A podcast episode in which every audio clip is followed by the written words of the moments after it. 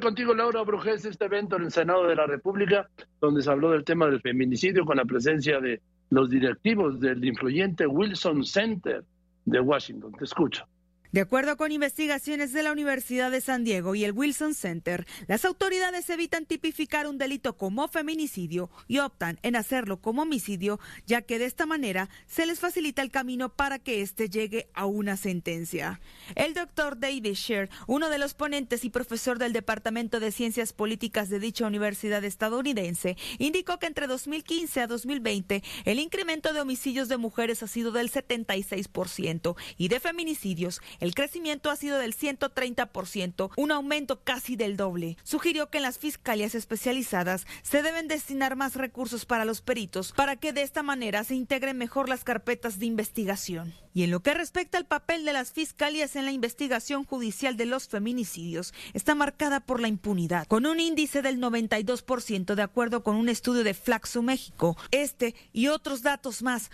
fueron compartidos durante el Foro Nacional sobre Feminicidios, Visiones y Soluciones, en el que se convocó académicos, institutos y universidades para acompañar un proceso que se pueda traducir en una solución legislativa, tomando en cuenta los reportes e investigaciones que se llevaron a este encuentro, con el único fin de fortalecer el marco legal para enfrentar la crisis de feminicidios que hay en el país. Por ello, Lila Beth, directora adjunta de Wilson Center, rescató la importancia de este tipo de encuentros que se llevan a cabo desde el Senado de la República. El Estado mexicano está rebasado, hay una falta de recursos, hay una insuficiencia de personal en las, en las fiscalías, hay una falta de coordinación entre ellas, eh, faltan medidas preventivas, falta una integrarse una perspectiva de género en las distintas fiscalías. Y también creo que una de las medidas más importantes que se van a tomar de saque eh, aquí en el Senado en pláticas con la senadora Gabriela López es que van a tratar de homologar los, eh, los procesos criminales de las 32 entidades federativas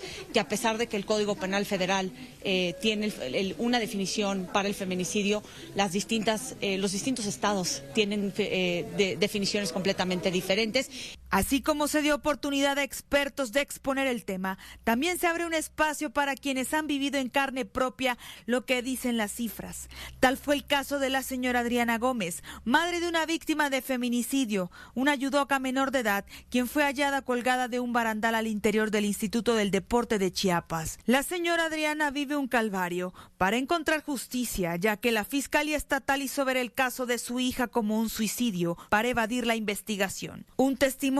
que se suma a los cientos de expedientes que existen en el país ante la mirada de agentes del Ministerio Público que se niegan a investigar a fondo a los agresores. Para Grupo Fórmula, Laura Brujés.